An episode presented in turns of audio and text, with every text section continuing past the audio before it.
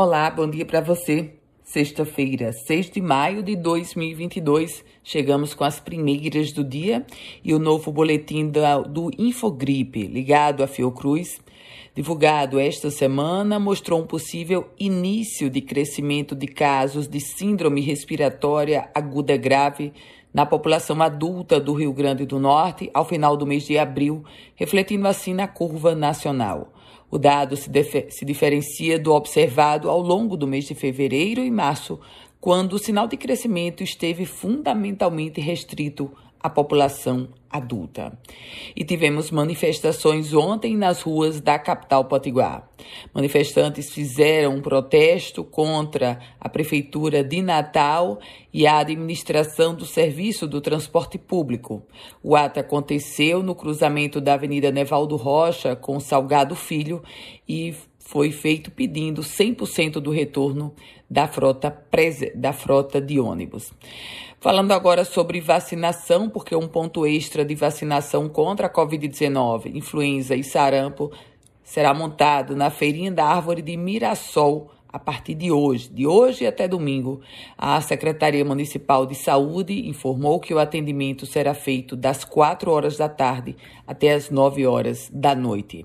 E a cidade de Ipanguaçu, no interior potiguar, terá o abastecimento de água suspenso a partir de hoje.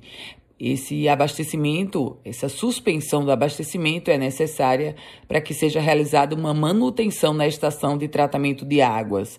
Segundo a CAERN, a paralisação vai começar agora às 8 horas da sexta-feira e deverá ir até a próxima segunda-feira.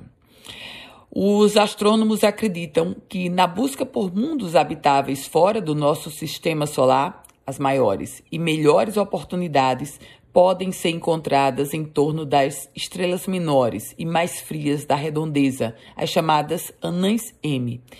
Esses objetos possuem uma pequena fração de massa e luminosidade do Sol, porém são 10 vezes mais numerosos no nosso entorno.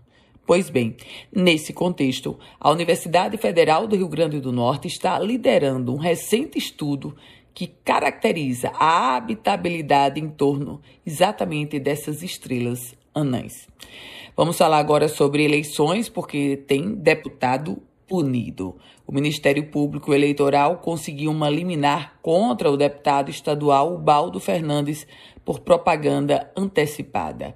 Os outdoors com a sua imagem espalhados em diversos pontos de Natal deverão ser retirados de imediato e, ao final do processo, o deputado ainda poderá pagar uma multa de 5 mil reais. Obviamente, a multa maior para o deputado é exatamente a punibilidade em si, que gera uma propaganda negativa péssima para ele que sonha em ser candidato à reeleição.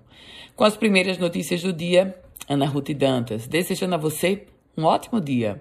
E se você quiser compartilhar esse boletim, fique muito à vontade. Se quiser começar a receber esse boletim, aí é só mandar uma mensagem para o meu WhatsApp, 987168787.